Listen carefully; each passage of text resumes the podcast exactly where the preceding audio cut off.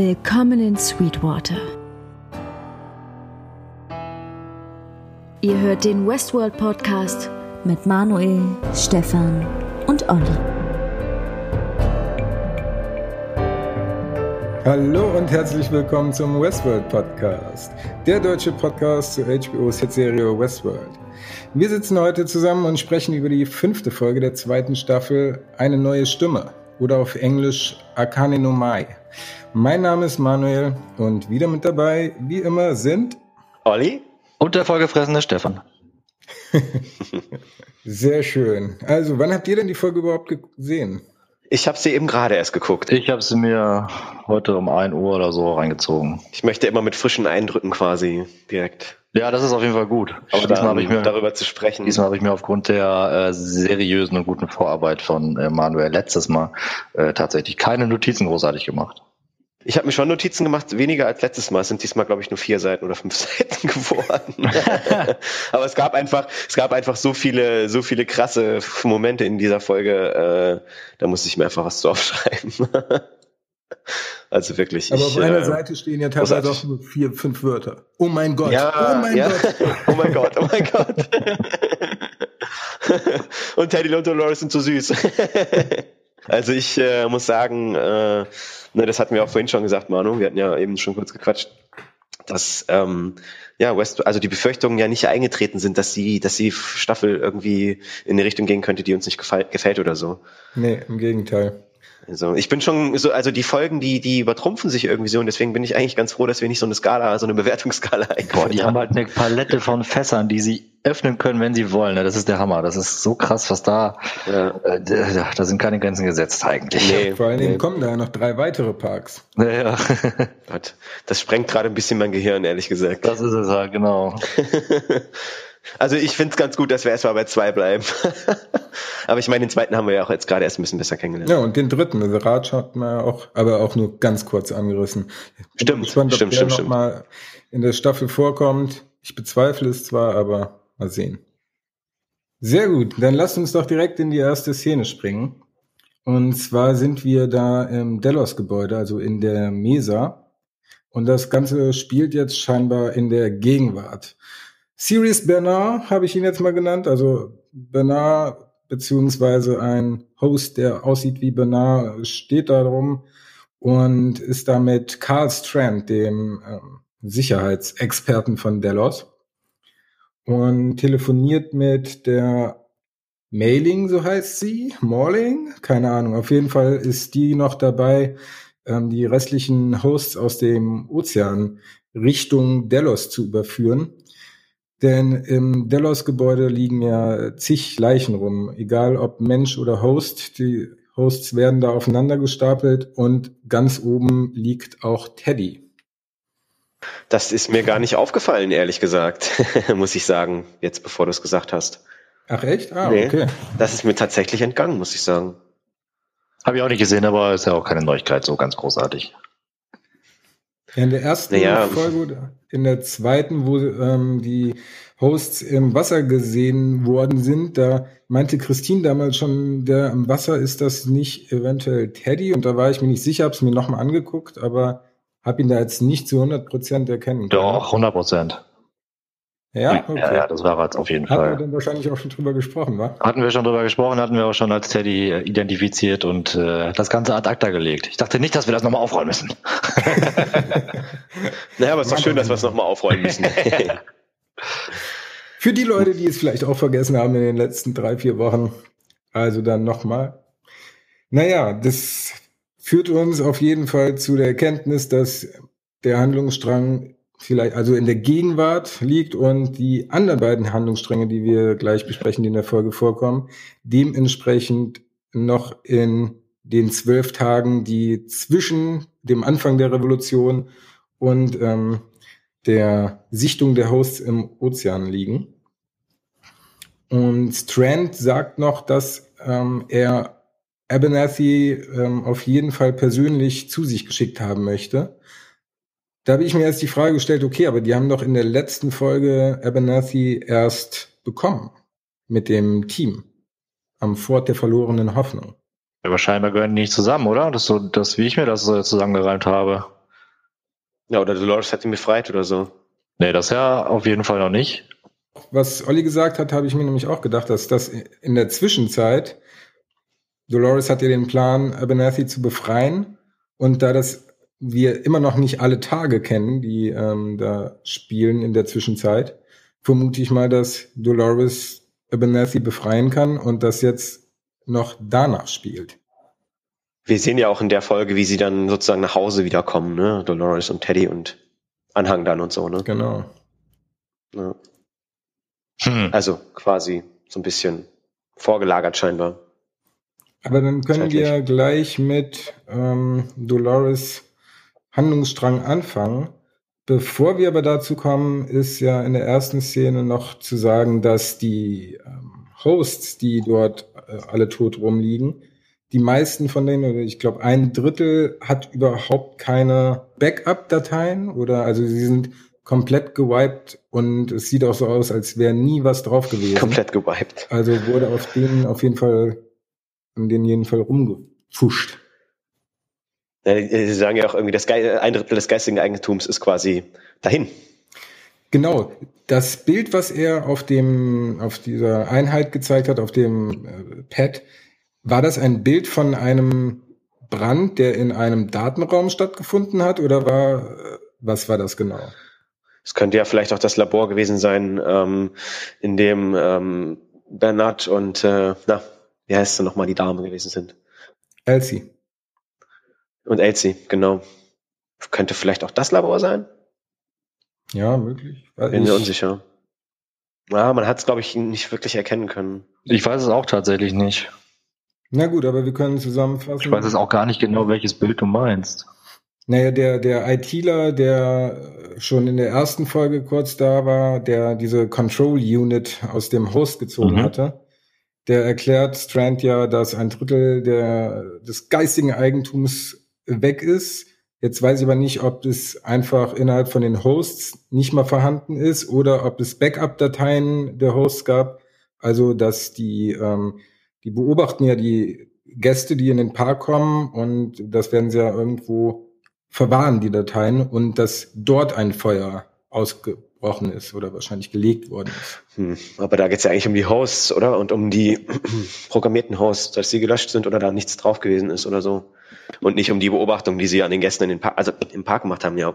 Ja, die Hosts, hat er ja gesagt, die sind ja so wie Werkszustand, dass da im Prinzip, dass die nichts erlebt hätten und äh, da entsprechend nicht zu erkennen ist. Früher hat man dazu gesagt, Format C Doppelpunkt. Exakt. da sprechen die ITler. ich habe nur zwei Semester Informatik studiert, aber naja, immerhin. habe ja mal Wirtschaftsinformatik-Abi gemacht, deswegen kenne ich mich so ein bisschen aus. Na gut, aber dann, ähm, wenn wir da nicht weiterkommen, dann warten wir einfach die nächsten Folgen ab. Da wird das mit Sicherheit aufgeklärt, was genau Dolores Ziel da ist. Aber dann lass uns genau da anschließen, wo wir in Folge drei, glaube ich, äh, aufgehört haben. Und zwar sind ja Maeve, Hector, Sizemore, Armistice, Felix und Silvester auf dem Weg Richtung Maves Tochter und machen einen Abstecher, gewollt oder ungewollt, durch Shogun World und werden da von Musashi überrascht. Ja, und Maeve denkt, sie könnte, könnte Musashi einfach so mit ihrer Hexerei überwinden. ähm, aber lässt sich nicht so leicht überwinden offensichtlich, äh, sodass dann quasi alle mit Lassos gefangen genommen werden äh, und mit ihren Schusswaffen nichts ausrichten können. das fand ich auch so gut, wo, wo sie sagt so, ja. na, äh, hast du noch nie von dem Spruch gehört, mit einem Messer zu einer Schießerei aufzutauchen oder so? Dann ja. Ist das nicht auch, jetzt können wir gleich wieder Bingo spielen, äh, bei, bei Rick und Negan so, irgendwie kommst du mit dem Baseballschläger ja. zu einer Schießerei, zumindest im Comic, glaube ich. Aber in der, ist im Comic so, aber nicht, nicht in der Serie. Warum auch immer. Warum auch immer, weil ich finde diesen Spruch ziemlich geil eigentlich. ja, so, Leute, lest eher die, also die Serie ist auch geil, aber die Comics sind noch besser. Korrekt. Okay. Exkurs beendet. Ob es das schon war, ich bezweifle es. Ja, also ich, äh, ich fand es ziemlich krass. Auch so in der Folge gab es halt auch ziemlich viele Momente, wo man eigentlich, äh, wo eigentlich so ein bisschen so splattermäßig schon war, aber dann irgendwie so ein so ein Spruch dazu kam, der das Ganze wieder lustig gemacht hat. Also ich glaube, ich habe noch nie irgendwie dann so eine Splatter-Szene gesehen und musste lachen dabei irgendwie. Also war ganz komisch. Ja, waren auf jeden Fall mehrere humorvolle Momente, auch wo ja, ja. Sizemore dann sozusagen die Metaebene nimmt und sagt, ja, so viele Geschichten, schreibt die mal in drei Wochen runter. Ja, genau. Oder Super aber, lustig. das ist ja auch in der Szene, wo Silvester ähm, zu Felix sagt, so hier kannst du nicht mit denen sprechen, du bist doch da Asiate. nee, ich komme aus Hongkong. Ja. Alter. Ja, ja, es kommt ja dann irgendwie auch raus, dass Maeve die falsche Sprache irgendwie benutzt hat, ne? Und äh, dass sie aber quasi alle Sprachen oder wie viele Sprachen beherrscht? Zehn oder nee, so? Im Grunde genommen ja alle, weil die Hosts ja so programmiert sind, dass sie mit allen Gästen, die da als Besucher kommen, interagieren müssten oder können müssen. Ja. Können sollen können, müssen. sollen müssen dürfen. Haben wir noch einen? Und das war ja auch das, das ähm, woran sie festgestellt haben, dass auch in Shogun World die Hosts sich, ja, egal ob weiterentwickelt oder auf jeden Fall ist irgendwas mit denen äh, nicht ganz im Argen, denn die haben ja weiter Japanisch gesprochen, obwohl sie auf Englisch angesprochen worden sind und normalerweise müssten sie dann eigentlich auf Englisch wechseln, damit die Gäste sie verstehen. Ja, das, das, äh, du hast gerade gesagt, nicht im Argen, aber ich würde es genau umgedreht sagen, es ja, ist ja, was genau, im Argen. Und es kommt ja dann, es, kommt, es kommt ja dann noch raus, dass die irgendwie, äh, äh, dass die Fehlfunktion offensichtlich auch nicht nur äh, in unserem Westworld Park, den wir so schon kennen, äh, stattgefunden hat, sondern dass das quasi auch sich auf die anderen Parks ausgeweitet hat. Irgendwie. Ja. Ja, spannend, ne? Ähm, und das, Ne? Ja, total. Also das wussten wir ja auch vorher noch nicht. Das ist ja eine interessante Information auf jeden Fall. Ja, vor allem, weil wir ja bisher nur im Westworld-Kosmos unterwegs waren und ähm, jetzt halt genau die Frage, warum das, was in Westworld sich alles so abspielte, dann auch tatsächlich auf alle anderen Hosts scheinbar in den ganzen Parks äh, übertragen wird. Ja. Ob das dann auch nochmal großartig zu dem Plan von Ford gehört und so weiter, weil muss ja. Ja, und vor allem, ich meine, wir sehen jetzt nur den zweiten Park. Also ich meine, dann ist es ja auch wahrscheinlich, dass es in den anderen weiteren Parks Ebenso. In dem dritten Park in The Raj war es ja auch schon so. Ja, genau. Boah, es gibt eine richtige Rebellion der Maschinen offensichtlich. Und ich bin mal gespannt, wer daran teilhaben wird, ob es dann eventuell auch innerhalb der Gruppierung der Maschinen zu einem Zwist kommt, weil Maeve und Dolores gehen ja zwei komplett unterschiedliche Wege momentan. Naja, und ich meine, wir, wir haben jetzt, wir sprechen zwar erst äh, über Maeve und Shogun World, ne, aber ich meine, es gibt ja auch Anzeichen äh, in dem anderen Handlungsstrang, dass äh, da auch nicht Vorhalt gemacht wird, irgendwie Personen zu opfern ja. oder keine Ahnung was. Ne? Was heißt Person? keine Person. Ja, der Teddy baut jetzt eine riesige Armee auf. und wird zum Widersacher von Dolores. Uhaha. Und hinterher haben sie Versöhnungsex. Koitos, ich muss direkt an Koitos denken. ah. Ähm, naja, und ähm, in, in, dieser Szene kommt ja auch irgendwie raus, dass, dass irgendwie äh, Westworld offensichtlich, offensichtlich zu lahm, zu lahm für einige der Gäste war und dass sie sozusagen deswegen Shogun World aufgebaut haben, äh, was nochmal krasser sein soll und so. Und ich meine, äh, man sieht das ja auch in der Folge, ähm, dass es krasser ist. Und ich dachte schon, die ganzen Sachen in, in Westworld selbst sind brutal und keine Ahnung was, aber das wird irgendwie in dieser Folge noch mal ein bisschen mehr auf die Spitze getrieben, finde ich. Mhm. Ähm, ja, da stellt sich mir die Frage, weshalb war der Man in Black immer in Westworld unterwegs? Tja, hm, weil Westworld vielleicht der erste Park war. Ja, stimmt. Das erste Mal war er ohnehin mit Logan da. Der hat ihn dann wahrscheinlich dahin geführt. Und dann kannte er Westworld wahrscheinlich so gut wie seine Westentasche, dass er da immer geblieben ist. Wie seine Westerntasche. Zwei Euro ins Phrasenschwein, Manu. in der nächsten Szene kommen sie dann ja in Hirafuku an. Und ich habe mir auf discovershogunworld.com ist auch eine Karte zu sehen. Und die sieht im Groben, sagen wir mal zu 80 Prozent, ähnelt es Westworld schon sehr. Und eigentlich an dem Standpunkt, wo Hirafuku ist, ist in Westworld Sweetwater. Gewisse Ähnlichkeiten zwischen den Städtchen, Dörfchen gibt es ja allemal. Nicht nur zwischen den Städtchen und den Dörfchen, wie wir ja auch rausgefunden haben. Ja, sogar ganze Handlungsstränge. Genau. Und das ist krass. Also das fand ich auch noch mal so richtig. Äh, ne? Ab welchem Zeitpunkt habt ihr es gemerkt, dass es genau derselbe Handlungsstrang wie schon in Westworld ist? Ähm, puh, ich weiß nicht. Ähm, irgendwann sagt doch, sagt doch die Schlangenfrau, wie heißt es noch mit dem Schlangentattoo aus Westworld? Amistis? Amistis sagt doch dann irgendwie, das sind wir. Ne? Und sie erkennen sich ja selbst wieder irgendwie. Ähm, und ab dem Moment habe ich halt gemerkt, dass. Okay, als sie gesagt äh, hat, das sind wir. Also als sie es gesagt haben, ja. ja, ja grundsätzlich. Äh, also bei mir war tatsächlich der Groschen erst richtig gefallen, als ich das Lasso in der Hand gesehen habe und er da reingegangen ist in den quasi äh, Saloon beziehungsweise ins Freudenhaus. Ach, dann, okay. Okay, dann will ich mich jetzt nicht als Klugscheißer ausspielen. ich habe es auch tatsächlich nicht an der Gegend selbst, an der Stadt selbst oder so äh, gesehen, aber ähm, als es dann quasi ja klar war durch dieses Lasso und mir klar wurde, äh, habe ich dann auch gedacht, ja gut, stimmt, eine gewisse Ähnlichkeit ist da natürlich vorhanden. Aber Manu, es sind in der Vergangenheit ja auch schon Sachen dir nicht aufgefallen, die uns aufgefallen sind. Nee. Das ist richtig. Das ist richtig. In dem Fall war es tatsächlich sehr früh, weil ich habe verstärkt auf die Musik geachtet und habe dann gemerkt, so, okay, das ist doch hier Tainted Black. Genau, das habe ich auch gehört. Und dann kommt ja die Szene, bei der in Westworld ich glaube, Armistice ähm, das Gewehr rüberwirft oder rübergeworfen bekommt.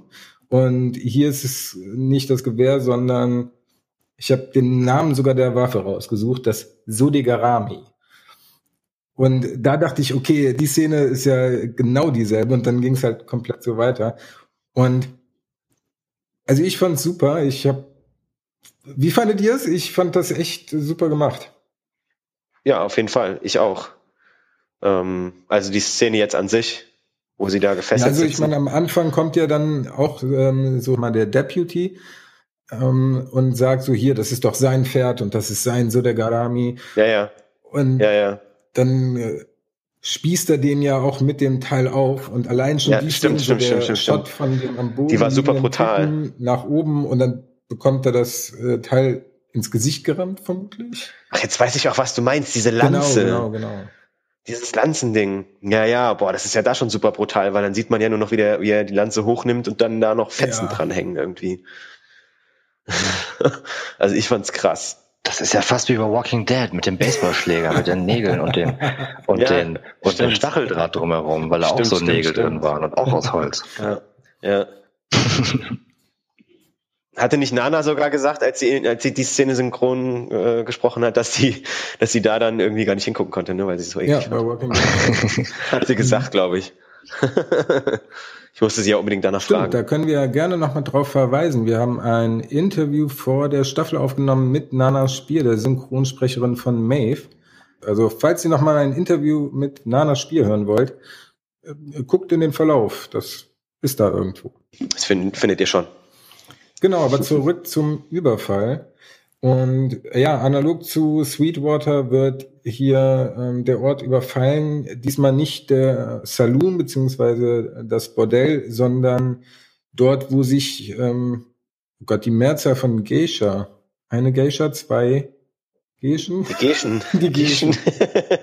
Geischen. Wo sich mir, äh, oh Gott, ja, wo die sich aufhalten wird ausgeraubt und ähm, genau wie in Sweetwater gibt es dort auch ähm, eine Dame, die sich um die anderen kümmert, um die anderen Geishas, Geishas. Und genau, ja, die stellt sich auch schützend vor die und äh, wird aber auch von dem Musashi genau wie Maeve von Hector äh, zur Seite genommen. Der Tresor fällt runter und dann wird aber etwas abgeändert, hier noch einer umgebracht, und zwar der Gesandte des chinesischen Kaiserreichs. Der hat nämlich einen Goldschatz dabei, auf den die es abgesehen haben. Und wie er umgebracht wird. Ach, genau. Und da ist auch noch eine Szene, wo ich mir nicht sicher bin, ob da eventuell was geschnitten worden ist. Denn der erste, vor dem Gesandten wird noch einer umgebracht, der da steht. Er fällt um und man sieht, dass die Leiche qualmt. Ist euch das aufgefallen, dass das äh, komisch geschnitten war? Nee. Nee. Naja, ich habe auch nichts dazu gefunden. Ich dachte, ich gucke mal nach, habe aber leider nichts finden können. Aber na gut. In der Szene ist, kommt das ja dann auch mit den, mit den Plagiaten vor, ne? Und äh, dass die Geschichten abgekupfert sind, ne? und Sizemore sich dann da irgendwie ein bisschen für rechtfertigt irgendwie, ne, weil er irgendwie in drei Wochen, keine Ahnung, wie viele Geschichten, 300 schreiben musste. Genau. also diese, diese äh, Konversationen sind dann auch einfach wieder so lustig zwischen Maeve und Sizemore. Echt, also ich habe mich teilweise echt weggeschmissen. Ja, die haben echt eine ganz äh, verrückte, tolle Chemie quasi untereinander. Ja, aber, er, aber Sizemore war bei ihr dann doch tatsächlich immer auf Messers Schneider, hat man so das Gefühl. Naja, der hat halt einfach ein großes Maul, ne? das, glaub, das hat er ja quasi in der ganzen Serie bisher immer äh, gut geschafft, dass er sein Gegenüber immer zu, im Prinzip zur Weißblut gebracht hat mit seinen Kommentaren und seinen, seinen Worten. Ja. Ja, und, und ich würde sagen, die, die Dame, die, die Geisha, die auf, auf ihre Geischen aufpasst, das ist ja im Prinzip, das liegt ja eigentlich auf der Hand, dass das die Kopie von Maeve ist sozusagen, oder? Oder der, die Geschichte, die sozusagen sich doppelt, oder? Ja. In beiden. beiden Noch Welten. deutlicher wird's ja bei dem Gegenstück oder dem Pendant von Armistice, die dann statt einer Schlange ein Drachen-Tattoo im Gesicht hat. Genau, und sie, und, und sie hilft er ja auch, ne? Echt und wie, oh, das ist echt auch diese Szene, wie, wie die da die Pfeile schießt und so und dann zwischen denen durch und keine Ahnung was. Und der Pfeil steckt einmal neben Sizemore direkt ein. Ich fand schon diese Szene einfach so geil, dann einfach auch mal so eine, so eine Kampfszene sozusagen außerhalb, also in einem anderen Park zu sehen. Ja. Das fand ich ziemlich geil. Wobei auch hier die Frage, wie ist das denn mit den Gästen. Also ich meine, jetzt haben sie sich gut eigentlich dadurch rausmanövriert, indem jetzt die Hosts sowieso schon alle umbringen können. Aber wie war es denn vorher? Sind Pfeile dann an Menschen abgeprallt oder die Schwerter oder die Speere? Ja, wenn Schüsse schon abprallen können, dann können, dann müssen sie das ja irgendwie auch mit den Pfeilen so programmieren können, oder? Also ich, keine Ahnung. Ja, gute Frage. Wahrscheinlich gibt's dann auch einen blauen Fleck, aber eindringen kann er ja dann im Prinzip nicht. Ja, das ist komisch. Ja, deswegen haben wir wahrscheinlich auch Shogun World jetzt erst in der zweiten Staffel kennengelernt, damit äh, diese Fragen gar nicht so früh gestellt werden konnten. das wird schnell umschifft. Ja. Ja, also einer der ähm, Räuber, der, die mit dem Musashi angekommen sind, wollen dann ja noch, ähm, ich glaube, das ist auch direkt Sakura mitnehmen. Oder eine andere ja. der Geishas? Nee, das war Sakura direkt, ne? Ja. Genau, und da kommt Maeve dann rein, die wurden ja von dem Pendant von Amistis befreit und schlägt dann vor, alles erstmal wie zivilisierte Leute durch Reden klären zu können. Genau, weil die Kopie von Maeve sich da ja schon ein bisschen in Schwierigkeiten gebracht hätte, dadurch, dass sie den einen Schurken tötet. Ach, stimmt ja, das ist ja auch schon passiert. Richtig, das habe ich hier ja. übergangen. Äh, möchtest du das nochmal kurz erzählen?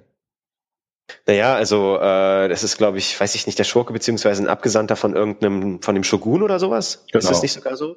Der Abgesandte vom Shogun ähm, will quasi äh, Sakura mitnehmen, weil er irgendwie nach den besten Tänzerinnen quasi äh, sucht und erwartet, dass, dass die auch bereitgestellt werden. Ähm, und äh, die Kopie von Maeve, ich, wir erfahren von ihr mit Sicherheit auch noch den Namen, oder?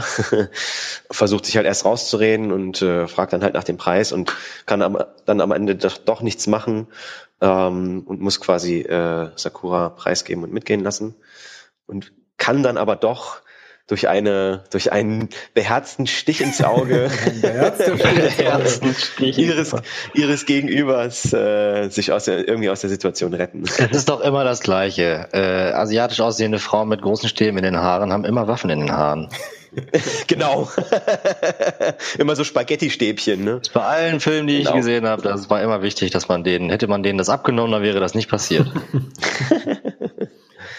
genau, also Mace Pendant heißt Akane. Genau. Akane.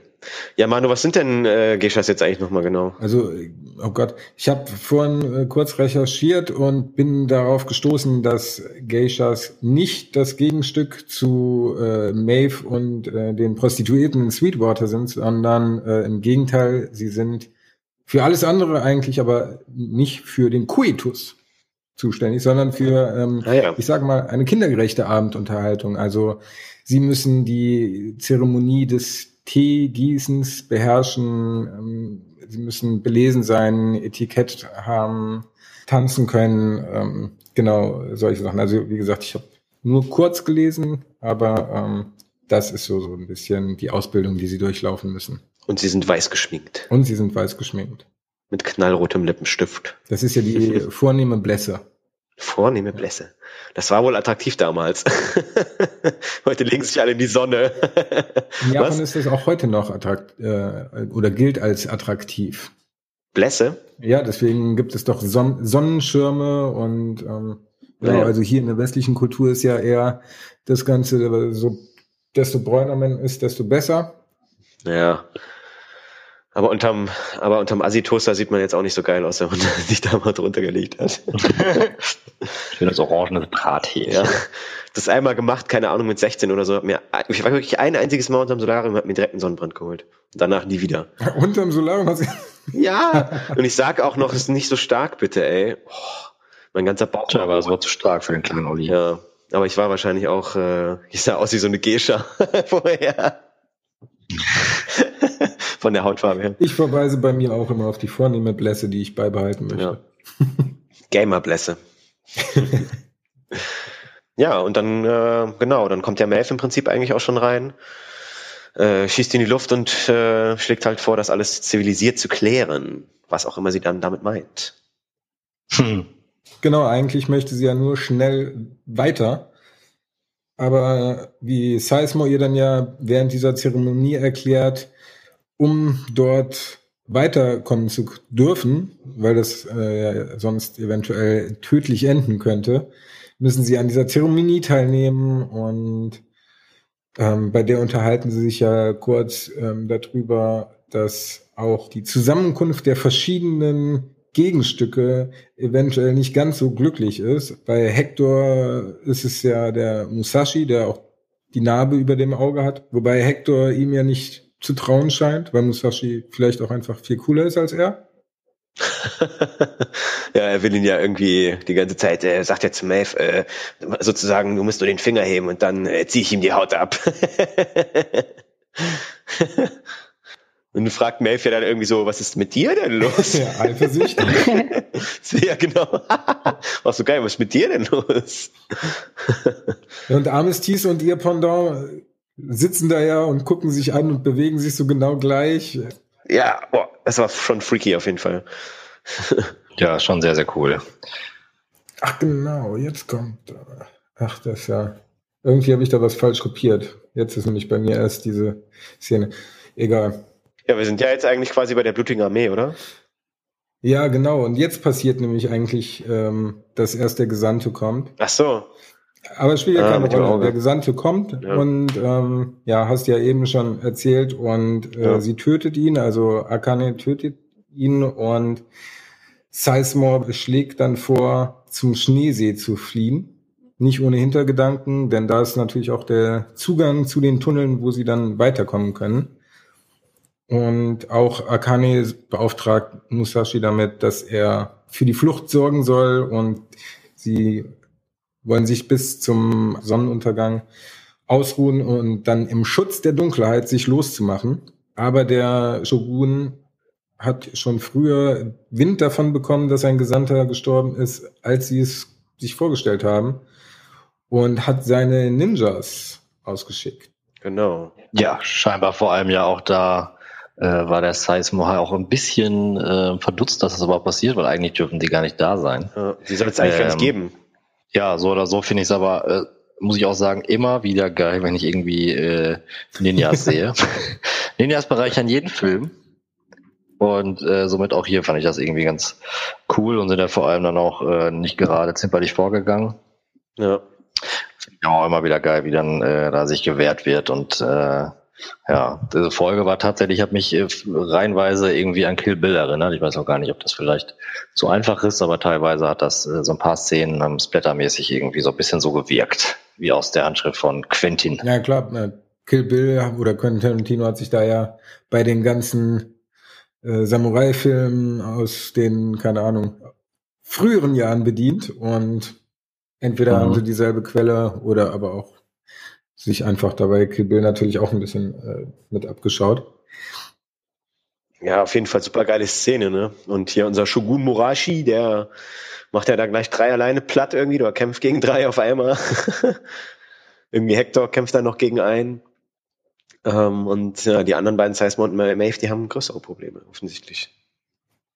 Ja, Maeve ist ja, ähm, ich weiß nicht, ach genau, sie saß da erst und dann wird sie von einem gewürgt und kann deswegen ihre Befehle nicht aussprechen und erst zum Ende hin, wo sie dem Tod wahrscheinlich nahe ist, hört man Stimmen in ihrem Kopf oder in seinem Kopf und sie lässt einen der Ninjas dann einfach mit dem Kopf gegen eine Klinge laufen. Und da benutzt sie das erste Mal die titelgebende neue Stimme. Was haltet ihr denn davon, dass sie jetzt so allmächtig ist? Weil storymäßig kann das ja schon zu Schwierigkeiten führen, wenn jemand so übermächtig ist. Ja, also ich. Ja. Ja, das stimmt. Also sie kann ja offensichtlich jetzt über Gedanken äh, Befehle erteilen. Ne?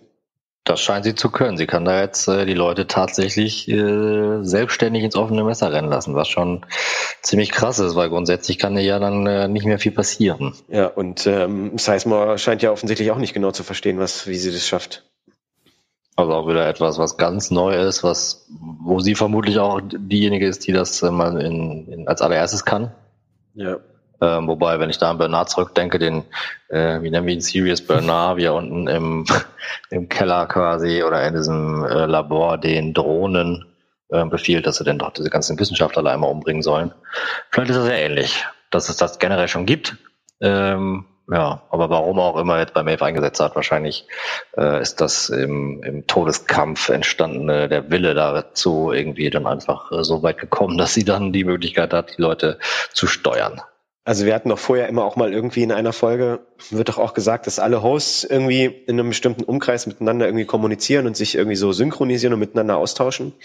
Vielleicht ist das ja auch äh, quasi so ein Hinweis darauf, äh, äh, wie sie, wie sie das machen kann, also über welchen Weg und vielleicht auch ein Hinweis darauf, dass sie es sozusagen dann nur äh, örtlich beschränkt machen kann und dann nicht eben sozusagen alle Hosts jetzt auf einmal irgendwo hin befehligen kann und sie deswegen ja dann vielleicht auch gar nicht so übermächtig ist, wie du denkst. Ja, aber also in ihrem Umkreis kann dann ja, kann ihr eigentlich keiner was, sei denn natürlich, obwohl, nee, zum Schluss ist das ja auch. Ja, mal gucken. Ja, und vielleicht klappt das ja auch nicht bei Hosts, die schon Bewusstsein haben oder so. Also, keine Ahnung. Das könnte ich mir sehr gut vorstellen sogar. War es nicht auch so, dass sie welche befehligt hat, die eigentlich nur. Nee, hat sie das bei Dolores versucht gehabt? Nein, oder? Nee, nee, nee, hat sie nicht. Ja, aber hat sie das nicht mehr oder weniger? Wobei, das war natürlich durch die Stimme, ne? Also, dass man das Gefühl hatte, dass ähm, Hector ihn natürlich wie so ein Schoßhündchen gehorcht. Äh, gut, aber da hat sie ihm halt immer gesagt, was sie mehr oder weniger von ihm ja. erwartet. Und dann ist das ja dann auch in der Regel passiert. Ja, auf jeden Fall. Hector ist ja echt ihr, ihr kleiner Mundschenk eigentlich schon fast. ihr Söldner, sagen wir es mal so. Wo sind wir? Bei, ach, den Ninjas, genau. Ja, laut Seisma gibt es ja eigentlich in dem Strang keine Ninjas, aber ähm, eigentlich sollte auch die Armee der Shogun oder des Shogun äh, nicht in die Stadt kommen. Aber auch die steht dann äh, bereits vor der Tür und fordert Akane auf, äh, sich zu ergeben. Wie Musashi dann aber meint, ob die wir jetzt da rausgehen oder nicht, ähm, er wird das Dorf danach sowieso terrorisieren und abschlachten lassen. Weil, wie sich herausstellt, war Musashi nämlich früher der Hauptmann der Leibwache. Ja, genau. Und ähm, er geht ja dann raus und äh, stellt sich dem, äh, dem mittlerweile Hauptmann ist er dann, glaube ich, geworden oder so. ähm, und die versuchen ja dann im Prinzip äh, eigentlich zu dritt sozusagen ähm, Maeve, äh, Sizemore und Akane ein bisschen Zeit zu verschaffen, damit die irgendwie fliehen können. Ähm, und dann, äh, ja, quasi lassen sie es ja irgendwie drauf ankommen und ähm, lassen sich dann erstmal festnehmen, so mehr oder weniger. Also die werden ja schon außer Gefecht gesetzt, auf jeden Fall in der Szene. Ja. Warum sie nicht direkt getötet werden, verbuchen wir mal unter enormes Glück. Ja, ja. Lucky, lucky. Ja, grundsätzlich war er ja sehr interessiert daran. Ähm, er hat ja gehört, dass da scheinbar eine Hexe gibt und die wollte er sich natürlich wahrscheinlich nochmal genau angucken. Ja, ja, ja. ja. das könnte sein, ja. Genau, aber die flieht ja äh, mit ja, Sizemore und Akane, wobei sie die nächste Szene ist dann doch im Tageslicht, oder? Wenn ich mich recht erinnere. Ja, schon. Nee. Oder? Ist das nicht mit Maeve und Sizemore, wo die sich darüber unterhalten, dass ähm, Sizemore eigentlich jetzt am liebsten fliehen würde? Mhm. Ich habe mir nur Sexspielzeug aufgeschrieben zu der Szene. Genau, er betitelt ähm, Sakura ja als Sexspielzeug, was aus seiner Sicht Mayfair im Grunde genommen auch nur ist, weil sie halt ein, eine Prostituierte, eine Roboter-Prostituierte ist. Eine Roboter-Prostituierte. ich wollte erst sagen, eine Prostituierte aus Roboter. Aber das kann ich nicht hinhauen. Naja, aber Maeve äh, entgegnet ihm dann ja, dass sie eigentlich auch darauf programmiert sei, nur an sich selbst zu denken und jetzt nicht nur für ihre Tochter, sondern auch für andere Hosts ihr Leben aufs Spiel setzt und somit mehr Mitgefühl aufbringt als Sizemore. Sie ist total altruistisch geworden. Wo wir wieder bei der Thematik sind. Was macht äh, einen Menschen menschlich und äh, sind Hosts uns vielleicht überlegen? Scheinbar auch im Emotionalen oder können es zumindest sein. Ja. Also Altruismus ist ja schon eine wichtige menschliche Eigenschaft eigentlich.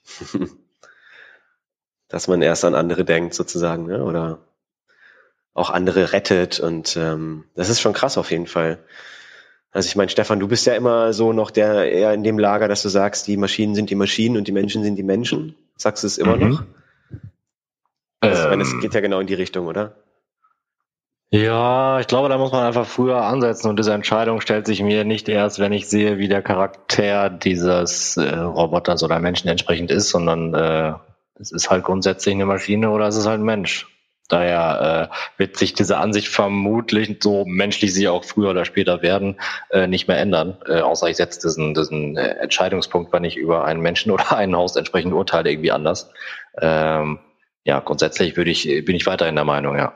Aber man kann ja auch sagen, es ist dann vielleicht eine neue Spezies zum Beispiel.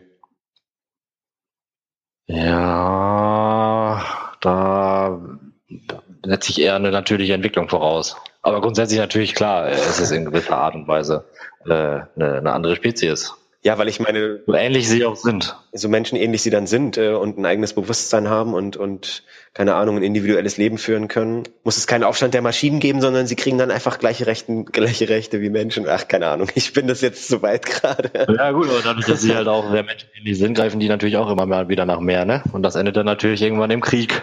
Ja, ja, wir wissen ja, wie wir Menschen sind. Ja, wir sind ja auch leider kriegsverliebt. Ich glaube ja. auch nicht, dass die zwei Spezien Mensch und Maschine friedlich koexistieren würden, wenn es so wie bei Westworld komme. Gerade weil die Menschheit die Maschinen bisher ja immer nur zum Selbstzweck verwendet hat und bei Westworld dann halt auch noch gequält und zu ihrem Spaß ja, nur für, auf jeden Fall. Für, ja. Ich frage mich, ob es sozusagen in der in der in der wahren Welt außerhalb der Parks äh, so Vereinigungen gibt, die dann quasi für die Rechte der Roboter einstehen. das könnte ich mir sogar gut vorstellen. Bestimmt. Hostanwälte. Ja, lasst die Hosts frei, lasst die Hosts frei, sie haben ein Bewusstsein. da kommen wir bestimmt in der dritten Staffel oder in der vierten noch zu. Hoffentlich, hoffentlich, hoffentlich. Wenn wir mehr davon wissen, was das, äh, was genau mit dem geistigen Eigentum, was er denn in der ersten Szene gemeint hat, denn so passieren soll. Okay, lasst uns doch nochmal über den Plan von Maeve reden. Ja, also da wird ja immer noch, noch mal umso klarer, dass sie sich nicht mehr in ihrem programmierten, in ihrer programmierten Handlungsschleife befindet, aber das war ja eigentlich auch schon länger klar. Ähm, und sie ist jetzt ja offensichtlich bereit, nicht nur für ihre eigene Tochter ihr Leben genau, zu opfern. Genau, aber ich meine eigentlich den Plan, dass sie ja jetzt mit Sizemore und Akane zu dem Lager von dem Shogun wollen. Ah ja. Und ähm, bevor wir gleich ähm, zu der Ausführung des Plans kommen, können wir schon mal kurz sagen, was genau Ihr Plan ist. So wie ich es verstanden habe, ähm, steht zu dem Zeitpunkt zwar noch nicht klar fest, aber das entwickelt sich dann ja, ist Sizemore der Gesandte des chinesischen Reichs, der am Anfang von Musashi getötet worden ist. Akane spielt, glaube ich, dann seine Frau und Maeve die Übersetzerin. So habe ich es auch verstanden. Wie ist denn der Plan von Maeve? Also sie gehen dahin und was erwartet sie sich davon? Warum sind nicht einfach alle geflohen? Ich habe keine Ahnung. Vielleicht will sie, will sie versuchen, bevor sie sich alle gegenseitig umbringen lässt, dass sie vielleicht auch noch zur Vernunft kommen und sie in Ruhe lassen oder so. Also der Plan ist ja relativ undurchsichtig auf jeden Fall. Ja. Okay, bin ich zumindest nicht alleine. Puh, immerhin.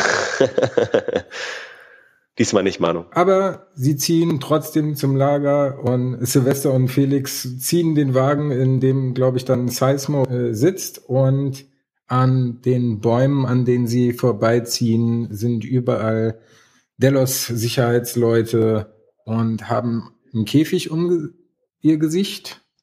Also sie sind auf jeden mhm. Fall tot, so viel kann man sagen.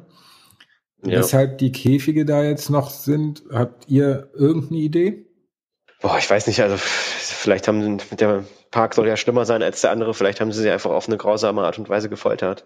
Habe ich jetzt auch nicht irgendwie gegoogelt oder so. Vielleicht ist das ja tatsächlich irgendeine historische Variante eines einer Folter oder so, äh, dass sie so erstmal auch nichts, was weiß ich, essen können oder so. Vielleicht sind sie so verhungert. Ich habe tatsächlich gegoogelt, aber ähm, selbst da nichts finden können. Aber dafür habe ich mir die 20 brutalsten Foltermethoden dadurch angeguckt. Ähm, muss oh, man auch nicht. Ist das ein Video, das man sehen will? Nee, nee, äh, nur bei Google, also nur, mit äh, Schrift und Bildern, also so. kein Videomaterial, Gott sei Dank. Was ist da auf Platz eins? Waterboarding? Nee, ich weiß es nicht mehr. Waterboarding war da ja gar nicht dabei, also da waren eher so Echt? Sachen, die aus weiterer Vergangenheit kamen. Ach so. Wie dem auch sei, ähm, als die dorthin ziehen, spricht dann Maeve ja auch mit Akane und sie finden dann noch mal mehr zusammen, weil Maeve sagt, ähm, beziehungsweise Akane sagt ja, hier, das ist eigentlich nicht dein Kampf und Maeve erwidert darauf, nein, das ist der unsere, weil sie ja dieselbe Programmierung haben und ähm, ja, sie das Abbild von ihr ist. Und natürlich, weil sie beide Hosts sind, die von den Menschen gequält worden sind. Selbstlos ist sie da irgendwie. Naja, was heißt selbstlos? sie hilft ihrer Kopie. sie verfolgt schon ihren eigenen Plan, aber ja. generell ist das schon, ist das schon sehr nett von ihr. Das stimmt. Im Gegensatz zu Sizemore, der ja immer noch nur noch darauf bedacht scheint, möglichst schnell abhauen zu können, beziehungsweise sich mit den äh, Delos Sicherheitsleuten in Kontakt setzen zu können. Ähm, er verschafft sich nämlich eine kurze Ausrede beziehungsweise eine Auszeit, indem er kurz, wie er es nennt, pissen geht. Ich sage das einfach mal so salopp. Und ähm, dann ein Walkie-Talkie von einem der Sicherheitsleute klaut, was in dieser Folge zwar nicht mehr aufgegriffen wird, was zukünftig aber mit Sicherheit von Relevanz sein wird. Mit Sicherheit. Die sehen dann von oben bereits das Lager des Shogun. Ja, ich fand dieses Lager erstmal schon relativ imposant auf jeden Fall und cool gemacht so. Ja, sehr geil. Wie gesagt, das hat einfach eine Wirkung, ich weiß auch nicht warum, aber ja. dieser asiatische Touch, der hat da einfach, äh, eine, der hat einen gewissen Reiz, sagen wir mal. Ja, genau. Finde ich auch, äh, ist halt auch irgendwie dann mal eine willkommene, eine willkommene Abwechslung, würde ich sagen, auf jeden Fall. Weil wenn alles nur sozusagen in einem Park in Westworld spielen würde, wäre es, glaube ich, dann ein bisschen zu wenig insgesamt. Ja, ja, möglich. Also wie gesagt, ja. ich bin jetzt nicht traurig darüber, dass es auch in andere Parks geht. Ich glaube aber auch, wir werden in Westworld ähm, immer wieder zurückkehren. Äh, weiterhin, weiterhin glücklich geworden. Ja. Westworld ist sozusagen das Zuhause. ja, genau. ja, und äh, welche, welche Rollen sie dann eingenommen haben, ne? Also Seismo ist dann ne, als der Gesandte des Kaiserreichs. Äh, und Akane ist dann seine Frau, Maeve ist die Übersetzerin. Ne? Ich finde es halt dann auch lustig, wie ich finde Sizemore in diesem in diesem äh, Gewand so lustig. Sieht einfach so geil aus in diesem. Das ist echt ziemlich geil. Ich habe auch einen Kumpel, der äh, eine Singapurerin geheiratet hat und äh, die hatten auch tatsächlich äh, ganz viele geile Kleidung an. Äh, das war sehr sehr spannend. Aber ja, die traditionellen Geflogenheiten sind halt dann auf der anderen Seite der Welt ein bisschen anders. Ja, genau. Ja, ja, und dann ähm, ist es ja so, dass äh, sie dann in der, in der dann gibt's ja, glaube ich, einen Cut und dann sitzen sie ja quasi vor, vor dem Shogun, ne? Mhm. Beziehungsweise vor dem, vor dem Babbo sozusagen. Und Maeve schenkt ihm dann irgendwie, hält eine kleine Rede irgendwie, ne?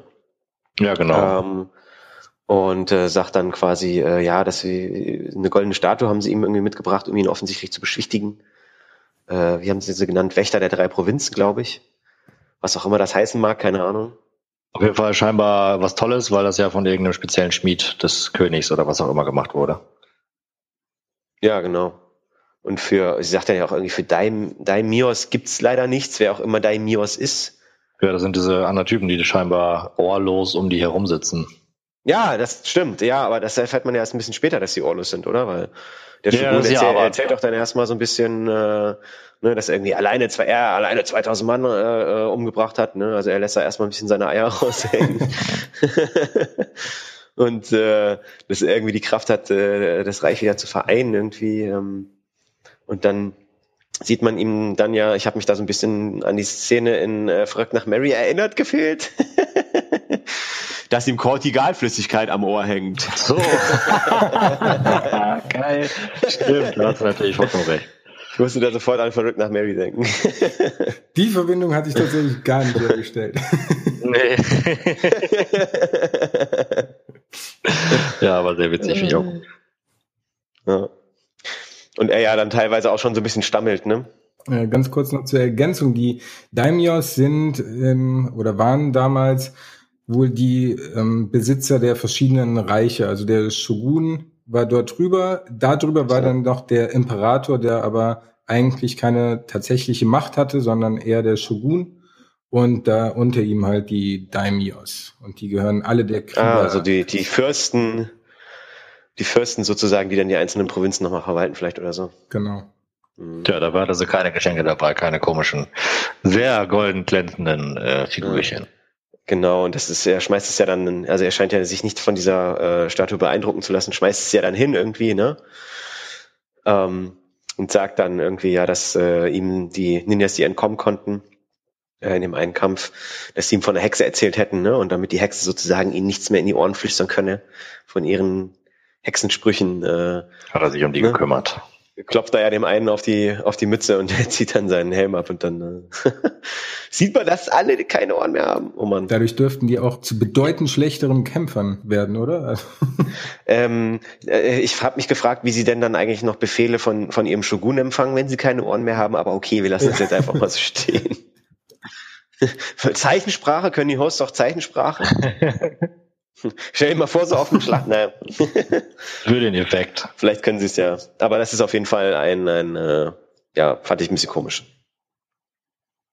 er sagt dann ja auch, dass Sakura für die auftreten wird und ähm, führt sie vor und ähm, ja, zeigt sozusagen ihr Gesicht, weil sie da rumsteht wie in einem japanischen Horrorfilm, die Haare vorm Gesicht. Und da kann Akane nicht mehr an sich halten, steht auf und ähm, schreitet auf ihn zu und da fragt der Shogun sie, weshalb sie jetzt nicht einfach geflohen ist und warum sie denn jetzt den Drachen herausfordern würde. Er durchschaut das Spielchen offensichtlich. Ja, sie möchte ihre Tochter oder ihre Ziehtochter ähm, um jeden Preis freikaufen und er schlägt dann vor, dass sie mit ihrer Ziehtochter zusammen auftreten soll und dann würde sie ihr gehören. Und in der nächsten Szene sieht man dann schon, wie sie sich bereit machen und die zeremonielle Kleidung anlegen. Und dabei entdecken sie auch, wie ein blühender Kirschbaum auf dem Rücken von Sakura eingebrannt ist. Da habe ich mich, ja, sagen wir mal, gewundert, wie schnell das verheilt ist, Oh beziehungsweise wie schnell das auch eingebrannt worden ist. Sehr akkurat. Und dass sie danach überhaupt noch tanzen kann mit so einem Brandmal auf dem Rücken. Also sorry, aber da muss doch alles voll mit Schorf. Naja, so so schnell nun auch nicht. Es muss Blut. Naja, Ja, die ist ja kein Mensch, ne? Ja, das, ah, das ist gut. naja, Ja, das ist eine gute Erklärung. ja gut, aber mm, hat sie dann einfach sozusagen in ihrem Kopf ihr Schmerzempfinden abgestellt oder was? Also es Zumindest ist die. Heilung. Ja, natürlich, offensichtlich ist sie ja eigentlich darauf programmiert, dann solchen Schmerz wahrscheinlich auch zu spüren, aber äh, ja, wer weiß, was für Möglichkeiten die da haben. Und auch der Heilungsprozess. ja, es muss auf jeden Fall wehgetan haben. Sie. Ja. Genau, und dann geht auch schon die Zeremonie los. Und ja, der Shogun weiß natürlich, dass Maeve die Hexe ist und lässt sie deswegen neben sich sitzen. Er schließt sich mir nicht so richtig, weil im Grunde genommen ist er ja der Einzige, der noch anfällig für ihre Hexerei ist, weil er ja seine Ohren nicht zugenäht hat. Aber nun gut. Ja, ich verstehe, das ist, wahrscheinlich noch zu hoch für ihn. Ja, und gerade als Sakura und Akane anfangen wollen ähm, zu tanzen, geht der Shogun auf sie zu und sagt, dass da noch ein wichtiges Detail fehlt und rammt Sakura sein Schwert in ihren Bauch. Ja. Wo, ich mir auch dachte, warum bleibt Akane jetzt so ruhig irgendwie? Hat Maeve ihr vorher gesagt, dass sie die sowieso wieder hinterher wieder reviven kann, sozusagen? Äh, wieso sollte sie nicht ruhig bleiben? Also sie hatte ja vorher gesagt, dass danach alles gut wird, oder? Ja, aber sie hat ja nicht direkt gesagt, irgendwie äh, sozusagen das vorhergesehen, dass ähm, Sakura da ein Messer in den Bauch kriegt und stirbt vermeintlich. Ähm, und dass sie dann sozusagen zu Akane vorher gesagt hat, irgendwie, ähm, mach dir keine Gedanken, ne, bleib ruhig, zieh dein Ding durch, äh, ich kann die hinterher sowieso dann wiederholen. Ja. Habe ich ehrlich gesagt gar nicht drüber nachgedacht gehabt. Weil sie bleibt ja schon ziemlich ruhig und, und fängt ja dann auch an zu tanzen und so, ne? Oder vielleicht weiß sie einfach, dass sie ihren Plan verfolgt, dass sie ihn, dass sie dann äh, den Shogun da ein bisschen bearbeitet, aber ähm, ja, um es mal nett auszudrücken dass sie dann einfach sehr gefasst ist und das entsprechend so ähm, ja, kalkuliert hat, dass sie halt dann, äh, also wahrscheinlich sind die Gelüste, ihnen so ein bisschen was anzutun, eh schon groß und dadurch hat sie dann gesagt, okay, wenn du jetzt austickst, dann kann was passieren, aber wenn du jetzt ganz ruhig bist, dann kommst du zumindest nah an ihn ran. Also das heißt, die scheint ja Profi genug zu sein. Den ersten Move, den sie dann macht, da zittert sie auf jeden Fall noch, als sie die, so ja. den Arm ausstreckt, da erkennt man, wie sie am Zittern ist was ich ein cooles Detail fand. Und wie gesagt, ich bin gar nicht auf die Idee gekommen, dass ähm, das vielleicht sogar der Plan von Maeve war. Ja, könnte, äh, könnte, finde ich auf jeden Fall sein. Und ich finde, ähm, Akane hat sich ja vorher auch schon die ganze Zeit um Sakura so, so gesorgt und Gedanken gemacht. Deswegen kann ich mir nicht vorstellen, dass sie einfach so, ohne dass Maeve irgendwas zu ihr gesagt hat, ruhig bleibt, dass, als sie neben ihr da getötet wird. Das kann ich mir nicht vorstellen. Hm. Naja, aber wie Stefan vorhin schon gesagt hat, alle Frauen haben immer Stichwaffen in ihrem Haar. So auch in dieser Szene, was ich auch hart an der Grenze zur Glaubwürdigkeit fand, weil sie mir schon sehr nahe kam und die Hand hatte sie auch relativ lange an ihrem Stichwerkzeug. Und dann rammt sie ihm das so in die Seite und trennt ihm dann oberhalb des Unterkiefers den kompletten Kopf ab. er steht dann noch so auf und dann fällt er wieder um. Das war auf jeden Fall schon heavy. Ich glaube, der Kopf hängt dann da noch so an der Seite oder so. Ja. Das ist irgendwie auch wie so eine, wie so eine mit so einer Kettensäge, ne? Also ganz crazy, heftig, eklig. Ja, ja, ja, ja. Die Folge muss, äh, habe ich zu Recht für die Folge in die Jugendschutzbin wieder eingegeben. das kommt auch aufs Bingo. Ja, kommt auch aufs Bingo, genau. Dann habe ich heute eigentlich schon eine, eine Dreierreihe voll wahrscheinlich. naja, und dann geht ja der große, der große Kampf los erstmal wieder. Ja, eigentlich sollen Akane und Maeve dann umgebracht bzw. enthauptet werden und in dem Moment wieder kurz vor ihrem Tod schafft es Maeve dann ihre Stimme einzusetzen und die ganze Armee um sich rum bringt sich selber um und dann ist so der Fokus auf Maeve und im Hintergrund spritzt nur das Blut so. Ich fand das eine überkrasse Szene auf jeden Fall. Also wenn nicht sogar die krasseste Szene der, der ganzen Folge, ehrlich gesagt. ja, so schön Slow-Mo und im Hintergrund wird Blut gemetzelt, das ist beeindruckend. ja, und sie geht da quasi so selbstbestimmt durch, so, und weiß, ihr kann nichts passieren, das war schon echt krass. Ach ja, und habt ihr das Lied erkannt, was ähm, lief, als Akane getanzt hat? Nein. Also ich kannte es ja, aber ich habe jetzt keinen Namen oder so. Das war Cream von Wu-Tang. Ah, stimmt. Ich habe mir schon gedacht, hä, irgendwie ist mir das, kommt mir das bekannt vor. Wieso den Cream? Cash rules everything around me. Ja, der Klassiker. Ich bin überhaupt, also mir ist es gar nicht aufgefallen. Ich habe nur. Dir als Fan müsste es doch, als Hip-Hop-Fan müsste das doch eigentlich aufgefallen sein, Manu. Ja, als ich es gesehen habe, ist dachte ich auch, verdammt, das hätte mir eigentlich auffallen müssen. Ja, das war aber auch eine stark veränderte Version. Also im Sinne von, man hat natürlich ja. die Melodie gehört, klar, aber grundsätzlich, äh, dass es Wu-Tang ist, hätte ich im Leben nicht gedacht. Ich hätte eher gedacht, dass das irgendein Klassiker wäre, was in dem Fall natürlich auch nicht wäre, aber. Ja, und dann greift Mayfair zum Schwert und will ihre neue Stimme jetzt nutzen und damit endet dann die Szene und auch die Folge. Nicht aber für uns. Wir haben ja noch den Handlungsstrang mit Dolores offen und äh, setzen dann dort ein. Äh, das ist äh, relativ am Anfang der Folge in der vierten Szene, wo Dolores und Teddy nach Sweetwater kommen. Und Teddy von einem Homecoming redet, aber Dolores ihm ja sagt so, ja, das ist nicht deine Heimat oder ist nicht unsere Heimat. Ähm, wir existieren schon viel länger als dieser Ort. Und in diesem Ort ist von Leichen übersät und ähm, Dolores befiehlt da erstmal, dass die Lokomotive repariert werden soll, damit sie wieder fahrtüchtig äh, ist und der ganze Ballast rausgeworfen wird. Und vermutlich möchte sie mit der Lokomotive dann direkt äh, ins Mesa fahren, also zu Delos. Das sagen sie ja auch, ne? Ach, sagen sie das? Ja, das sagen sie auch. Ich ja. habe den Mesa auf jeden Fall aufgeschrieben, ja. Ein bisschen später aber, glaube ich, erst. Ja, schon cool, dass der Zug da einfach rumsteht, ne?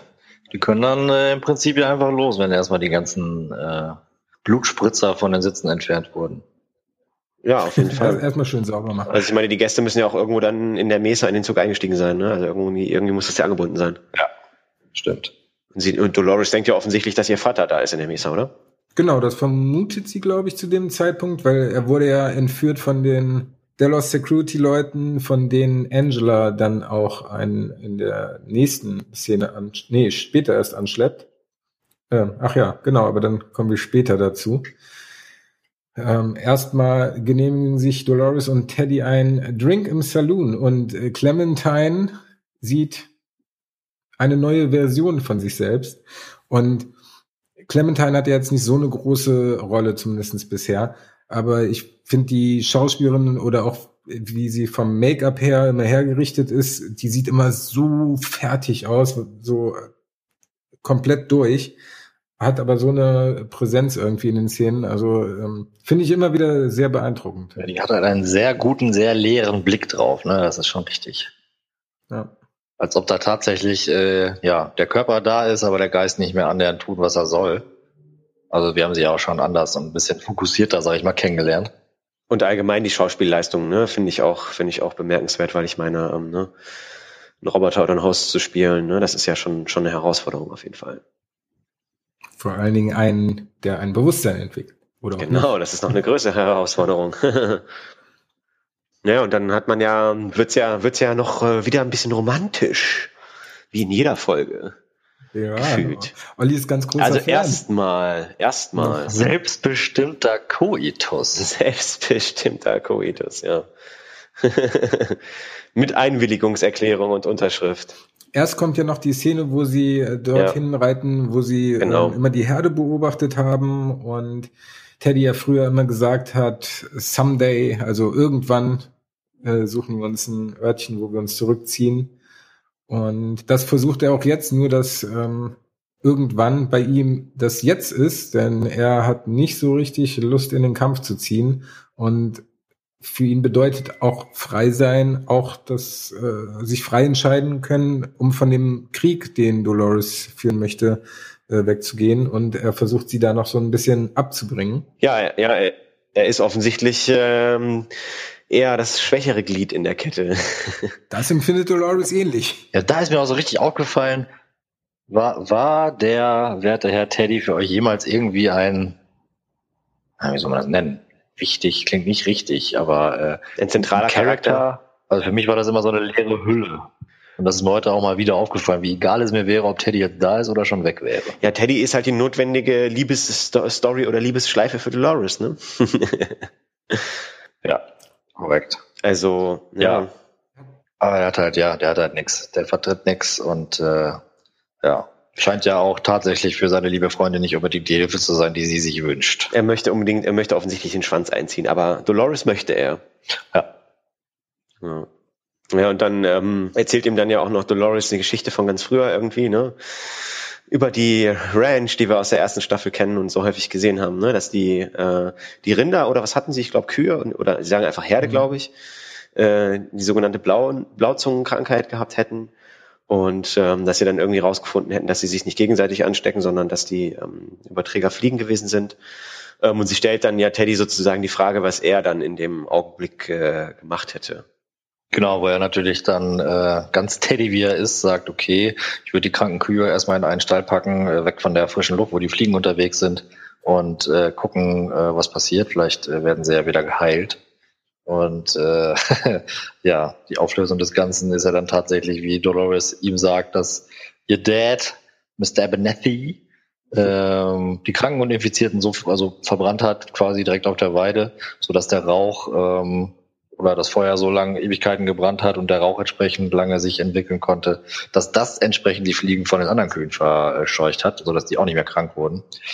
Ja, zwei Wege, die zum Weg zum Ziel führen könnten, allerdings ähm, ja zwei komplett unterschiedliche Ansätze, würde ich sagen. Ja, genau. Und sie sagt dann ja auch noch so ein bisschen, sie will über seine Worte irgendwie nachdenken. Ne? Und ähm, für mich war das auch so ein kleiner Querverweis zur ersten Staffel, weil da kriegen wir quasi auf dem auf der Ranch den ersten Hinweis darauf, dass Dolores irgendwie ein Bewusstsein entwickelt durch diese Fliege, die sich da irgendwie auf sie setzt und sie da nicht reagiert oder so. Ne? Ähm, ja, dadurch wird zumindest uns als Zuschauern klar, dass sie sich außerhalb der Norm bewegen kann, da sie ja Lebewesen töten kann. Genau. Ja, genau. Das ist so die Metapher oder Parabel, die, die zur jetzigen Situation einfällt. Ähm, mir war das in dem Fall noch nicht so bewusst. Ich weiß nicht, wie es euch ging. Habt ihr da schon vermutet, okay, da zieht sie ein bisschen darauf ab, was sie mit Teddy machen soll? Nee, gar nicht. Gar nicht, ehrlich gesagt. Ja, so ein bisschen, ne? Wir hatten ja schon die eine Szene, wo, wo Szene, wo er den, ich weiß gar nicht, wir haben ihn letztes Mal genannt, den Vertriebenen, äh, den sie dann im Prinzip äh, Teddy zum Fraß vorwirft und Teddy schießt einfach nur einmal neben ihn und lässt ihn quasi laufen. Ach ja, den Adjutanten. Den Adjutanten, genau. stimmt, stimmt. Und ähm, ja, so ein bisschen habe ich mir schon gedacht, dass das vielleicht irgendwie ein weiterer Test sein könnte, aber dass das dann äh, so endet, wie es endet, habe ich natürlich nicht äh, gesehen. Aber bevor es endet, wie es endet, gibt's Roboter-Sex. Manu, das muss ich für die Welt da draußen jeden Fall Und Punkt, Punkt, Punkt, Roboter-Sex. Im Leitfaden. Cool. Ich habe mir einfach nur Sexy Time aufgeschrieben. Sexy Time. Sexy Time. Da lief dann Barry White im Hintergrund. Oh yeah. Ich musste an dieses Lied denken. Es gab doch früher, oh Gott, ich war, hieß das nicht auch Roboter Sex? Irgendwas mit hier meine oh Gefühle spielen verrückt oder meine Module. Ach so, ja, ja Bravo jetzt 94. ja, aber ähm, nach dem Sex kommt das böse Erwachen für Teddy. Ähm, denn in der nächsten Szene kommen sie äh, wieder zusammen und Dolores erzählt ihm, dass sie schon seit Tagen ähm, ihre Liebe zu ihm hinterfragt, ob sie echt ist oder ob das nur Teil des Handlungsstrangs ist. Und sie kommt ja zu dem Schluss, dass das alles wahr ist, was die Szene eigentlich noch viel grausamer macht. Total. Denn sie lässt äh, ihn dann ja in ein, ein, ja, wo führt sie ihn hin? So ein Hinterzimmer. In so eine Scheune irgendwie, in so eine Bahn oder sowas. Keine Ahnung. Ja. So ein Hinterzimmer von einer Scheune. Ja, und sie hebt da noch eine Dose auf. Das ist auch wieder, wieder ein Querverweis zu deren beiden Handlungssträngen, wie die immer angefangen hat. Ja. Wie der immer angefangen genau. hat. Ne? Da ist vielleicht auch die Dose vom Pferd runter. Sie hebt doch die Dose auf. Teddy kommt. Ah, junge Dame. also für mich war das schon so ein bisschen. Ja, ne? ja eindeutig, hundertprozentig sie sagt ja dann auch irgendwie, Teddy sagt dann ja auch, ne, dass sie uns zum Spaß erschaffen hat, ne, doch dass alles irgendwie vorbei ist und er will ja eigentlich so seinen Frieden damit schließen und nur in Ruhe mit Dolores irgendwie zusammenleben. Ähm, und Dolores hat aber ganz klar gesehen, dass sozusagen äh, ihre Liebe, ihre Liebe zu Teddy nur einprogrammiert ihre ist. Ihre Libido ist nur einprogrammiert. Mann, oh. Ihre Liebe, habe ich gesagt. Den Rest, der Rest kommt von dir. Ähm, naja, und dass sie dann dadurch halt auch erkannt hat, einfach, ähm, dass Teddy es nicht schaffen wird. Ähm, und dann kommen ja ein, ein, paar Gesichtslose rein, aber ich glaube, es ist auch ein Delos-Mitarbeiter, glaube ich, der da reinkommt, oder? Ähm, und dann schafft sie ja sozusagen auch wieder äh, den Querverweis zur Fliegengeschichte. Ja, sozusagen. Ähm, und sagt ja irgendwie, wir müssen alle leiden, um zu wachsen. Also es war für mich irgendwie so eine Verbindung dahin.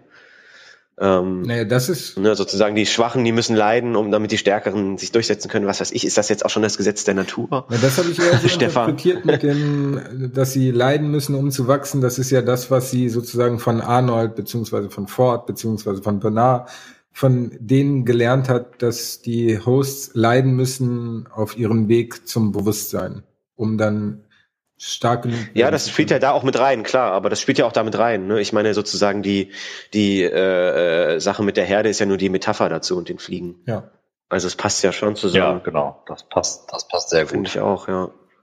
Naja. Ich hätte ihn dann noch länger irgendwie neben sich herlaufen lassen können, um zu gucken, ob er sich irgendwann so entwickelt, wie sie es gerne möchte, aber äh, da hat sie sich jetzt eher für den Shorty entschieden.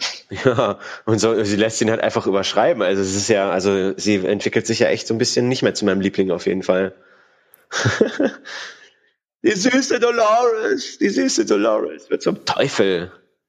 Ja, allein wie die Whisky getrunken hat, wie so ein, wie so ein alter Held. Ja, ja, und nimmt sogar in Kauf, dass er, dass Teddy das nicht, also, dass es eine große Wahrscheinlichkeit besteht, dass er das auch nicht übersteht halt, ne? Ja. Also ist schon krass. Also ich finde, Dolores entwickelt sich ja so krass in, in eine andere Richtung in dieser, in dieser Staffel. Also echt krass, echt krass, echt krass.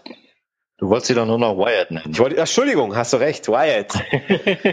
Wyatt, Wyatt. Sie nimmt auf jeden Fall auch selbst Opfer in Kauf. Also dadurch, dass sie ja dann gesagt hat, dass sie Teddy wirklich liebt, ähm, ist das Ganze ja dann von ihr noch mal härter, dass sie einfach das für ihren Kampf oder für ihre Revolution der Hosts ähm, gegen die Menschheit dann als notwendiges Opfer sieht. Und, und wenn wir jetzt sozusagen mal den Kreis schließen und beide Handlungsstränge am Ende zusammenführen und sozusagen mal Dolores mit Maeve vergleichen, ähm, entwickeln die beiden sich ja auch schon ehrlich gesagt in eine unterschiedliche Richtung, weil von Altruismus kann man bei Dolores nicht sprechen. Und ähm, weiß ich nicht, also vielleicht sind das auch erste Anzeichen dafür, dass die beiden dann potenzielle Konkurrenten in Zukunft werden, auf jeden Fall. Das könnte ich mir auch gut vorstellen. Wobei also, bei Dolores kann man, naja, nicht altruistisch, aber sie stellt zumindestens ihr Ziel, wo, womit sie glaubt, die Hosts befreien zu können, auch über ihre persönlichen ähm, Gefühle. Naja, aber ja, aber ich meine, sie, sie, sie, sie lässt Teddy, sie bringt Teddy ja im Prinzip einfach um oder lässt ihn überschreiben. Also ich meine, ähm, sie opfert ja im Prinzip so nach, so nach dem Motto, nach dem Gesetz des Stärkeren irgendwie. Ja, aber sie opfert ja ihre große Liebe. Also es fällt ihr ja. Mm, ja, aber ich meine, viele Emotionen zeigt sie dabei jetzt nicht mehr, weil sie erkannt hat, dass er nur sozusagen äh, ein Stück Code in, in ihrer Syntax war. Ein Stück Code. Ein Code, Code. Was bist du denn hier heute so, so, so? Manu, was lasst dir? du weißt doch, wie ich es ja, meine. Ja, na klar, na klar. Also, ich also, ne, also das kann ich mir echt. Manu. Ja, also ich kann mir echt gut vorstellen, ne? also ich finde schon, die beiden entwickeln sich in eine unterschiedliche Richtung und das äh, potenzielle äh, Gegenüberstehen. Also das ist potenzielle Konkurrenten irgendwie. Potenzielle Endbosse gegenseitig. Potenzielle Endbosse, so dass Maeve dann eher so, ne, ne, nicht, nicht den Krieg gegen die Menschheit führen will und Dolores aber schon. Oder ah, es ist spannend. Also ich habe Bock auf jeden Fall weiter zu gucken. Ja, hat man ja, obwohl die sich das erste Mal begegnet sind, äh, irgendwo drin haben dieses Jahr auch schon mehr oder weniger ja. angedeutet, dass sie ja komplett andere Ziele haben und sich da entsprechend äh, ja. trennen sollten. ja, genau. Ja, dann sind wir gespannt auf nächste Woche. Eine Woche warten ist echt scheiße, aber auf Game of Thrones muss man noch länger warten. Und nächste Woche kommt dann wieder Bernard Time wahrscheinlich. Ja, und Game of Thrones hat jede Folge dann, glaube ich, auch eine Spielfilmlänge. Aber egal. Das ist jetzt schon wieder ein Exkurs gewesen. Ich muss schon wieder ein Kreuz auf meiner Liste hier machen. Genau, wie immer noch zum Schluss die Bemerkung, dass wir uns freuen würden, wenn ihr ähm, Feedback gebt. Egal, ob das jetzt zur Serie ist oder äh, zu unserem Podcast, könnt ihr auch gerne ähm, Verbesserungsvorschläge oder sonst was ähm, an westworld-podcast at web.de schicken oder aber auch bei Facebook äh, unter facebook.com slash der Westworld Podcast bei Twitter sind wir zu erreichen unter twitter.com slash westworld-host und wir freuen uns natürlich auch über iTunes-Bewertungen und oder Kommentare. Und damit bleibt uns nur noch zu sagen, bis nächste Woche. Ciao. Macht's gut, Leute. Ciao.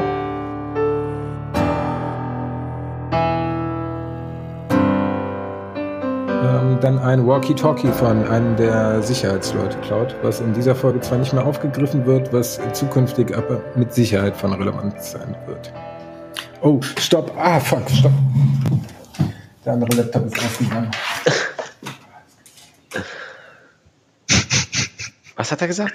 Der andere Laptop ist aus.